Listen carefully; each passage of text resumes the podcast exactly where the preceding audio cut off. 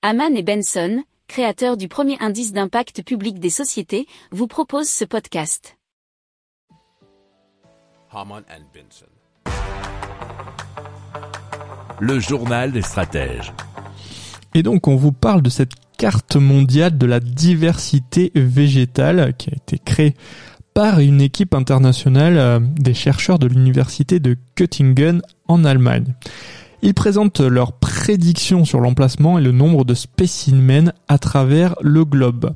Afin de développer donc cette carte, les scientifiques se sont basés sur les données mondiales de 830 flores régionales et la distribution de 300 000 espèces compilées sur 10 ans, nous dit geo.fr. Ils ont ensuite utilisé le machine learning pour modéliser et prédire la diversité végétale en continu à travers le monde en prenant en compte les conditions géographiques et climatiques des endroits où les plantes se situent.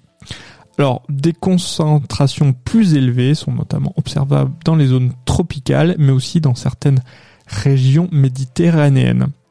Alors, savoir où s'attendre à un certain nombre d'espèces dans les conditions actuelles permet aux chercheurs, donc selon l'article, d'évaluer les changements futurs dus au changement climatique et d'utilisation des terres, ainsi que d'identifier les impacts de la surexploitation et de l'introduction d'espèces envahissantes. Si vous aimez cette revue de presse, vous pouvez euh, vous abonner gratuitement à notre newsletter qui s'appelle La lettre des stratèges, LLDS, qui relate, et cela gratuitement, hein, du lundi au vendredi, l'actualité économique, technologique, énergétique, mais aussi de l'hydrogène, et puis de tout ce qu'on trouvera super intéressant pour votre vie.